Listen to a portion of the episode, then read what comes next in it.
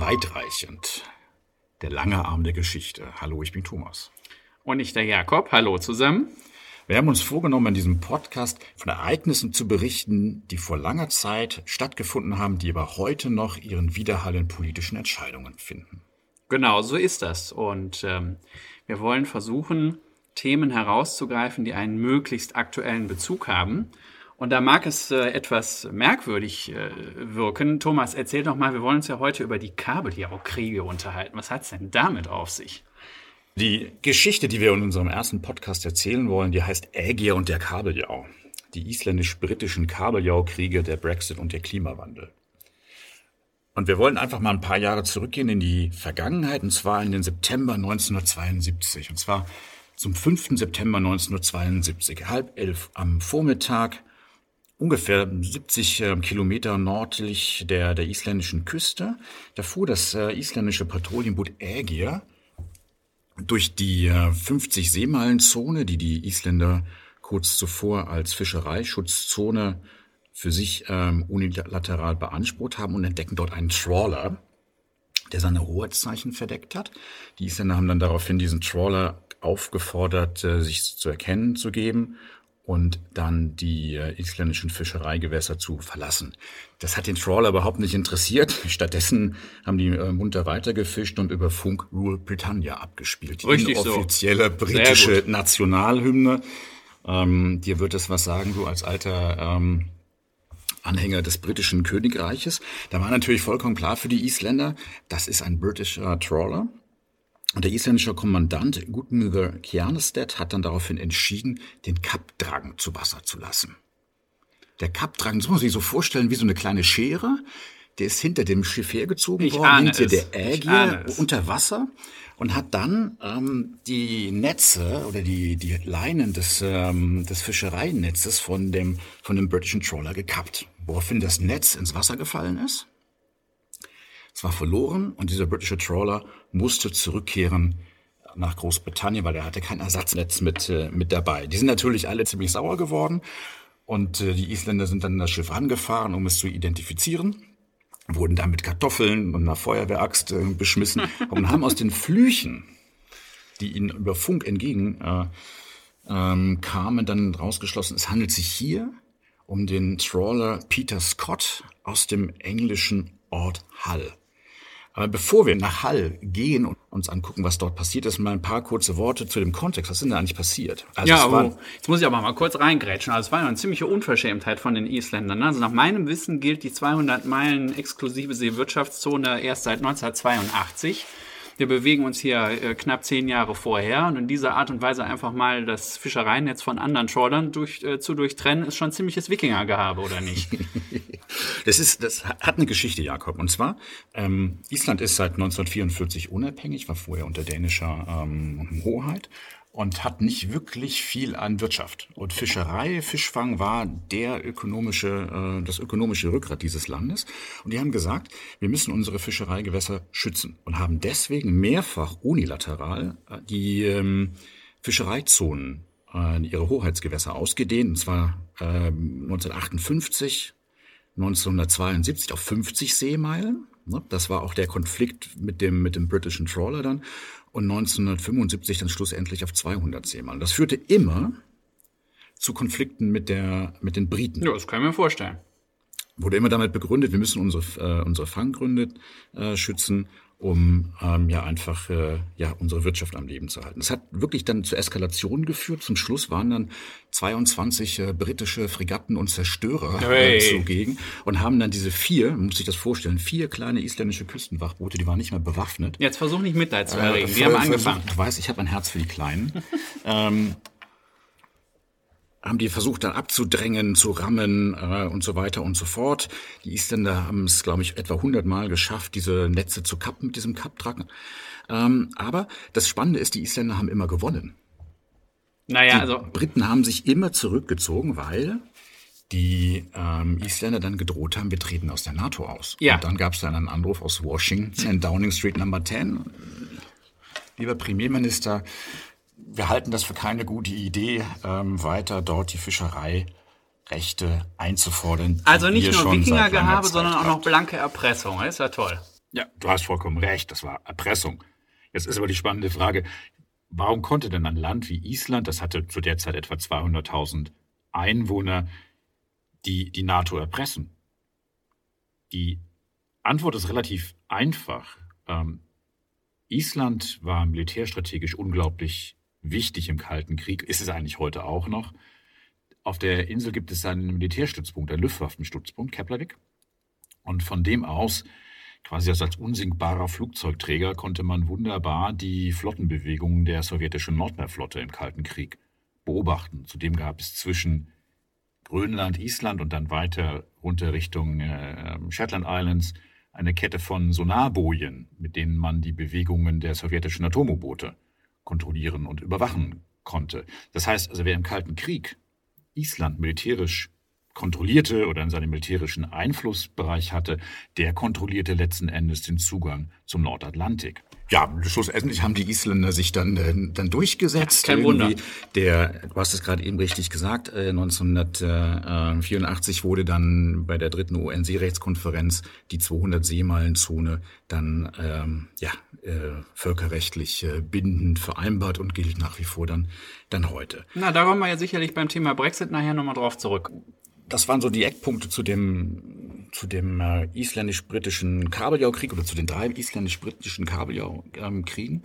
Lass uns mal gucken, was, was hatten das für Konsequenzen gehabt jetzt in, in, äh, in, in, in UK. Ich hatte mhm. gerade eben Hull schon genannt, mhm. Kingston upon Hull. Mhm. Äh, auf der anderen Seite ähm, des, äh, des, des Rivers Hull äh, liegt der, der Ort Grimsby. Mhm. Ähm, ja. Und das waren zwei der wichtigsten britischen Hochseefischerei-Flottenstützpunktorte. Absolut, ja. Ja, jetzt muss man natürlich ehrlicherweise dazu sagen, dass ähm, nach dem Beitritt des Vereinigten Königreiches zur Europäischen Union und damit auch zur sogenannten Common Fisheries Policy, also der gemeinsamen Fischereipolitik, äh, spätestens die britische Hochseefischerei in echte Bedrängnis geraten ist, weil, sind wir mal ehrlich, die Zuteilung der Quoten äh, der Fischereiquoten schon sehr unfair ist gegenüber dem Vereinigten Königreich. So über 60 Prozent der Quoten liegen bei anderen EU-Ländern, 84 Prozent des Kabeljaus im Kanal bei den Franzosen.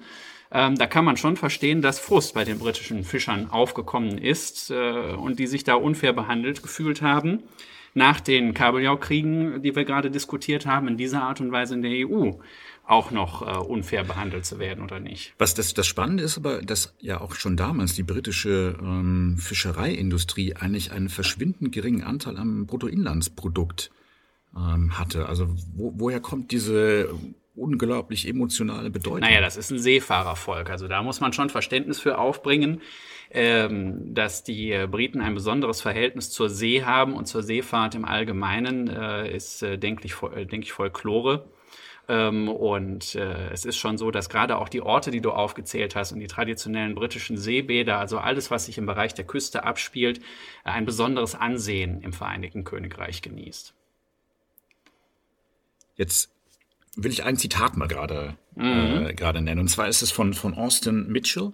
Austin Mitchell war Labour MP für den, den Wahlkreis äh, Greater Grimsby. Und der hat in einer, in einer BBC-Dokumentation, die ist von genaue Jahr weiß ich jetzt gerade nicht, aber die ist Anfang der Nuller Jahre ähm, gedreht worden über diese Kabeljau-Kriege. Da hat er gesagt, als wir 1972 den, den gemeinsamen europäischen Markt ähm, dem, dem beigetreten sind, hat sich eigentlich niemand für Fischerei interessiert. Weil wir immer noch dachten, Mensch, ja, machen wir mit bei der europäischen Fischerei ähm, äh, Politik, obwohl die gab es damals ja noch gar nicht. Ne? Die kam ja erst richtig. sehr viel später. Ja. Also es gab noch nicht mal diesen politischen Rahmen. Also auf jeden Fall hat, hat hatten die da überhaupt kein, kein großes Problem dann damit, dass dann irgendwie britische, französische und niederländische Trawler auch in, in UK-Gewässern gefischt haben, weil er sagte, als wir 72 beigetreten sind, äh, da haben wir irgendwie noch dran gedacht, irgendwie, ja Mensch, ja dann, wir haben immer noch Island, unsere traditionellen irgendwie Fischgründe. Äh, im, im Also ja, komplett verkalkuliert. Die konnten das gar nicht antizipieren, dass die Isländer 72 noch in dem gleichen Jahr dann gesagt haben, nö, wir machen jetzt 50 Seemeilen und alle bitte raus. Ganz genau. Und vor dem Hintergrund dessen, was ich dann äh, vorhin äh, geschildert habe, ist der Frust natürlich in den britischen Küstengemeinden, nicht nur in Highland Grimsby, sondern äh, rauf und runter entlang äh, der britischen Küste ähm, gestiegen. Und äh, der Ruf nach dem Brexit gerade in diesen Orten immer lauter geworden. Und es, es kommt nicht von ungefähr, dass gerade Wahlkreise wie Greater Grimsby, die du gerade genannt hast, äh, im vergangenen Winter sogar an die Konservativen verloren gegangen sind. Zum ersten Mal seit Jahrzehnten. Das war ein denkbarer, historischer äh, Sieg der konservativen Partei in solchen Wahlkreisen äh, weil eben gerade die Fischereigemeinden hier ähm, nachvollziehbarerweise besondere Hoffnung auf eine Rückgewinnung ihrer eigenen Souveränität in ihrer 200 Meilen Seezone, von der wir vorhin sprachen. Haben. Ja, aber der, der Mitchell, der war ja jetzt ja auch kein Pro-Europäer, der war auch einer von den Euroskeptikern bei, bei Labour und hat auch diese Better of Out Campaign ähm, ja, nur seine Partei hat sich halt im Kontext vom äh, Brexit äußerst unglücklich dahingehend verhalten, dass sie nie so richtig Fisch und nie äh, Fleisch war ähm, einerseits äh, konnte und wollte sie sich aus genau diesem Grund nicht gegen den Brexit stellen, andererseits wollte sie ihn aber auch ähm, nach Möglichkeit bekämpfen. Wenn wir uns an den Streit von zwischen Jeremy Corbyn und dem jetzigen Vorsitzenden Keir Starmer erinnern, äh, da waren ja die, die beiden Lager auch innerhalb der Labour Party vertreten und heillos zerstritten. Ähm, die einzigen, die da ein geschlossenes Bild abgegeben haben, waren halt die Konservativen, äh, erst unter Theresa May und dann jetzt unter Boris Johnson und äh, so verliert man dann über das Thema Fischerei auch Wahlkreise, ja.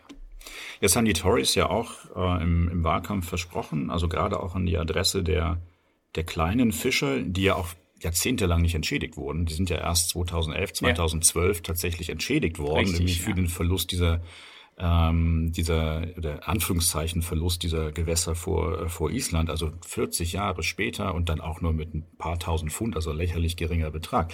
Jetzt haben die Tories ja gesagt, ja, wählt uns, wir gehen aus der EU raus, und die guten alten Fischerorte, wie wir sie aus der Vergangenheit kennen, werden wieder auferstehen. Meinst du, dass das wirklich funktioniert? Es ist sehr zweifelhaft, dass das funktioniert. Das muss man ehrlicherweise zugestehen. Ähm, es wirkt eher wie das äh, übliche Projekt von konservativen Parteien und zumal der britischen Konservativen im Kontext von Brexit, das Rad der Geschichte nach Möglichkeit etwas zurückzudrehen, also den Prozess, den Wandlungsprozess zu verlangsamen, aber letztlich nicht vollständig stoppen zu können. Was man fairerweise schon sagen muss, ist, dass äh, ganz in Abhängigkeit davon, was für einen Vertrag und den zukünftigen Beziehungen jetzt zwischen der EU und dem Vereinigten Königreich zustande kommt, ähm, der Souveränitätsrückgewinn, gerade was Fischereirechte angeht, schon erheblich sein wird für das Vereinigte Königreich. Also ich zitiere gerne nochmal diese unglaubliche Zahl, 84 Prozent des Kabeljaus werden die Franzosen im Kanal danach nicht mehr fischen können und auch nicht dürfen.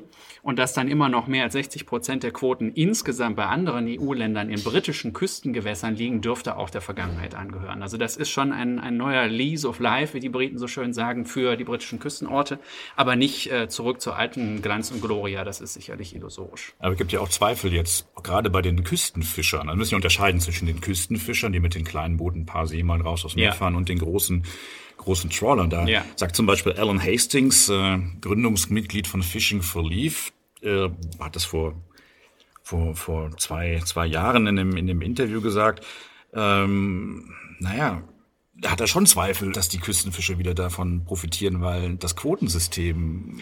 Das ist sehr nicht, schön, äh, dass du jetzt das Quotensystem ansprichst, ja? weil das ist ja weiter. nun wirklich der wundeste Punkt der äh, Europäischen Union und der Common Fisheries Policy, die sogenannten individuell transferierbaren Quoten, ITQ äh, waren damals der Versuch, das Problem zu lösen, ähm, der Überfischung entgegenzutreten, haben aber letztlich nur zu einem geführt, nämlich zu einer maximalen Konzentration in der Fischerei.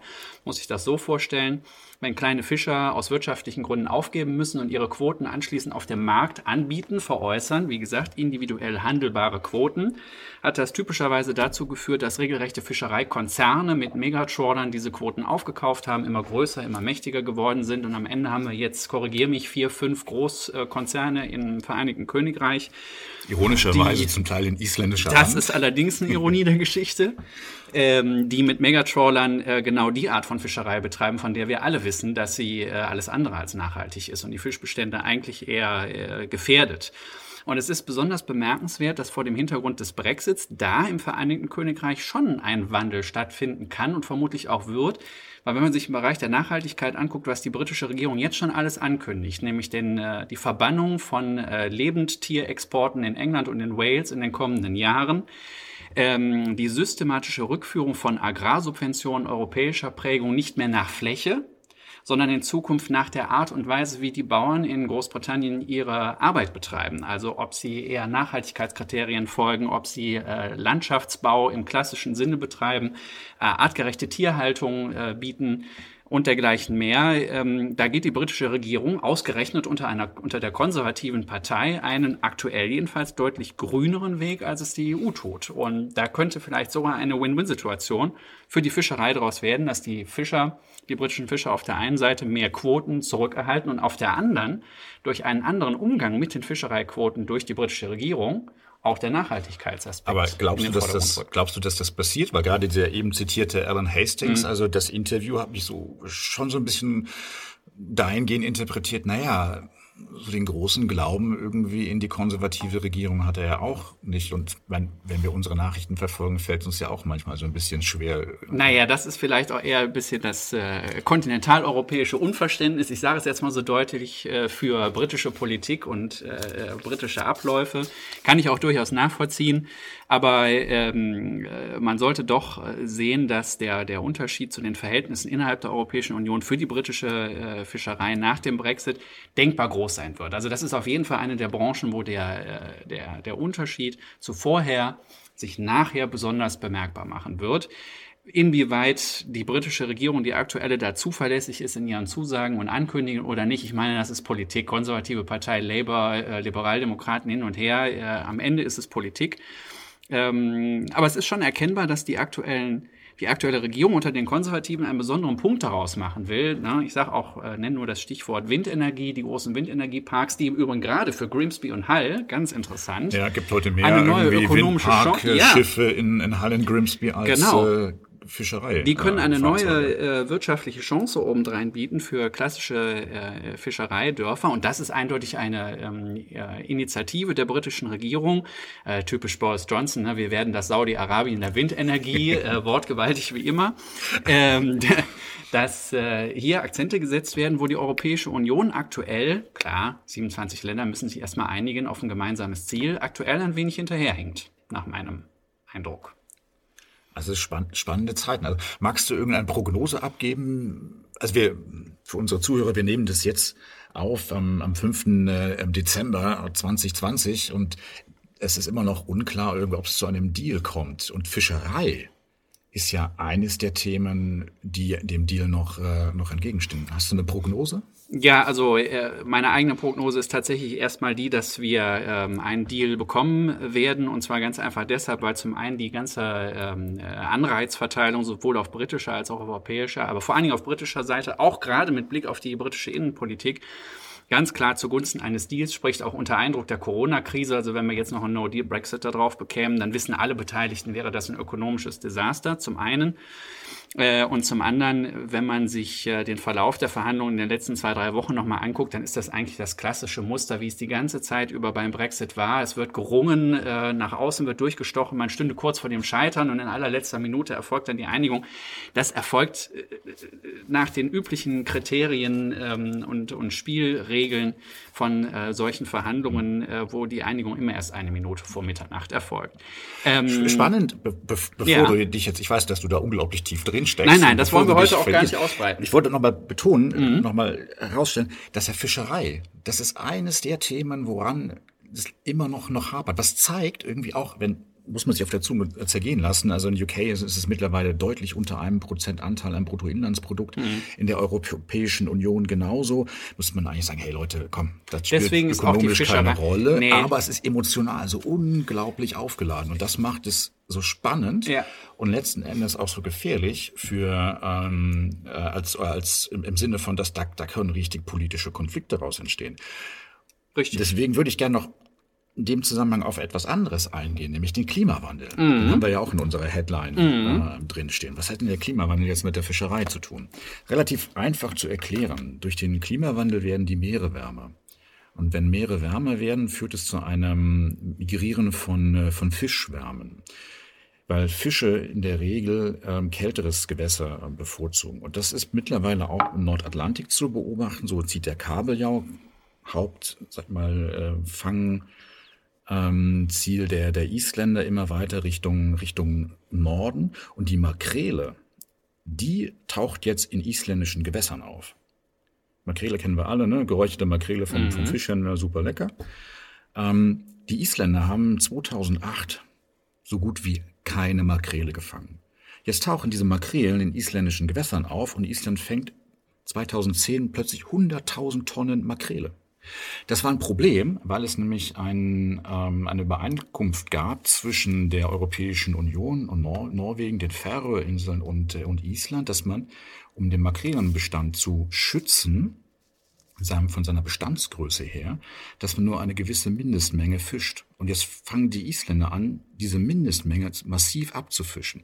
Und das hat zu einem großen Konflikt geführt ähm, seitens der, der Europäischen Union. Und dahinter war es UK. UK und, und Irland. Und in UK waren es vor allen Dingen schottische Fischer, die äh, auf Makrele äh, gegangen sind. Und man, man hat sich dann 2014 letzten Endes geeinigt. Aber es hat immerhin vier Jahre einen sehr harten diplomatischen Konflikt gegeben. Und das Interessante an diesem diplomatischen Konflikt war, dass man plötzlich wieder von Krieg sprach. So hat die, die BBC am 26. August ähm, 2010 ähm, getitelt Britain and Iceland are heading for a mackerel war. Und der isländische Fischereiminister Steingrimur Sigfusson hat 2013 erklärt, die Leute in Brüssel und Oslo sollten in ihren Geschichtsbüchern blättern, bevor sie annehmen, dass Island in diesem Streit aufgeben würde. Ja, Auch da da sind- ganz ja, da klar sind wir wieder der beim Bezug Wikingergehabe. Ja, zu, ja, den, Ähm, zu den Kabeljau-Kriegen. Ja. Und die reden von Krieg. Und man ist in der Diplomatie ja schon sehr, sehr vorsichtig, was, ähm, was, die, ähm, was die Wortwahl betrifft. Aber hier sehen wir einfach, dass das ist auf den ersten Blick ist das nur Fisch, aber es steckt unglaublich viel Potenzial da drin. Und es gibt Studien, die, ähm, die feststellen, dass 25 Prozent der militärischen oder militarisierten ähm, Auseinandersetzungen zwischen Demokratien auf Rohstoffe und da insbesondere auch auf äh, Fisch zurückzuführen sind. Das Ja, muss einen doch irgendwie nervös machen. Mm. Weil, weil dieser, dieser, gerade dieser Klimawandel wird, hat ja massive Auswirkungen auf die Meere, führt Ja. zu massiven Verschiebungen, Absolut. Wanderungen der, der, der, der Fischschwärme. Absolut.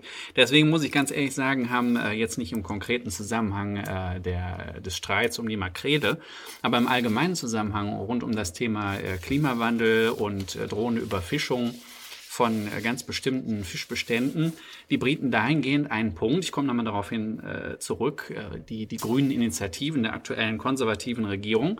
Das ist eine der Forderungen der äh, Großbritannien, äh, Forderung Großbritanniens in den ähm, Verhandlungen mit der Europäischen Union, die Fischereiquoten eben äh, jährlich neu auszugeben, also jährlich neu auszuhandeln, so wie das mit Norwegen auch geschieht, um unter anderem diesen Konzentrationsprozess, von dem ich vorhin sprach, entgegenzutreten. Wenn man das bestehende System so ließe, also man gibt einmal einen bestimmten Bestand an Fischereiquoten aus, das wäre die, die französische Position und die bleiben dann mehr oder weniger für die Ewigkeit, aber jedenfalls für einige Jahrzehnte bestehen, dann heißt das einfach, dass immer dann, wenn kleinere Fischer äh, den Markt verlassen, ihre Quote auf dem Markt angeboten wird und von irgendjemandem gekauft wird, im Zweifel von irgendwelchen, wie gesagt, Großkonzernen. Wenn man natürlich herginge und jedes Jahr aufs Neue die Gesamtquotenmenge festlegte und dann erst an den Markt brächte, wäre das genau die Möglichkeit, nach der Aufgabe von einzelnen Fischereien die Quote so angemessen zu reduzieren, dass eine Überfischung von bestimmten Fischsorten gar nicht mehr stattfinden kann. Das ist interessanterweise genau die Position, die die britische Regierung in diesen Verhandlungen vertritt, was mich eben glauben macht, dass sie auch mit Blick auf die eigene Quotenvergabe nach dem Brexit einen eher nachhaltigen Weg einschlagen wird, als das bisher im Kontext der Europäischen Union der Fall gewesen ist. Und vielleicht sollte sich die EU dann tatsächlich mal eine Scheibe davon abschneiden äh, nach dem Brexit, ähm, gerade mit Blick auf das, was du jetzt zu Recht angeführt hast, nämlich dass der Klimawandel uns bei diesem Thema nochmal vor ganz neue Aufgaben stellen wird. Ich glaube, was an dieser Geschichte irgendwie sehr schön deutlich wird, ist, dass es halt nicht irgendeine folkloristische Veranstaltung war, wenn dann so ein kleines isländisches Küstenwachboot von 40 Meter Länge im Nordatlantik an einem britischen Trawler seine Netze dann, dann kappt, sondern dass da ganz, ganz viel Politik dahinter steht und äh, viel, viel näher an uns dran ist, auch in seinen Auswirkungen bis hin zu kriegerischen oder militärischen Auseinandersetzungen. Ich meine, wir haben jetzt über Europa geredet. Aber wenn wir uns jetzt die Entwicklung der, ähm, des Fischfangs an anderen Orten der Welt an. Richtig, anschauen. wir brauchen nur in den Pazifik zu gehen und schauen, wie China da aggressiv Richtig, diesen genau. Anspruch verteidigt und auch vertritt, dann äh, sieht man, wohin das führen kann. Ja. Genau, und es ist nicht nur, nicht nur im Pazifik, wir sehen es vor Afrika. Und wir werden auch in Afrika noch viele weitere Konflikte, auch innerafrikanische Konflikte sehen, weil, ich habe dir vorhin gesagt, Fische wandern dorthin, wo es kälter ist, weil die mögen das nicht, wenn es so warm ist. Jetzt ist es so bei Island, da kommen genug Fische vorbei, auch bei UK werden noch genug Fische vorbeikommen, aber bei den ganzen Küstenstaaten in der Äquatornähe, Ghana, Togo, ja.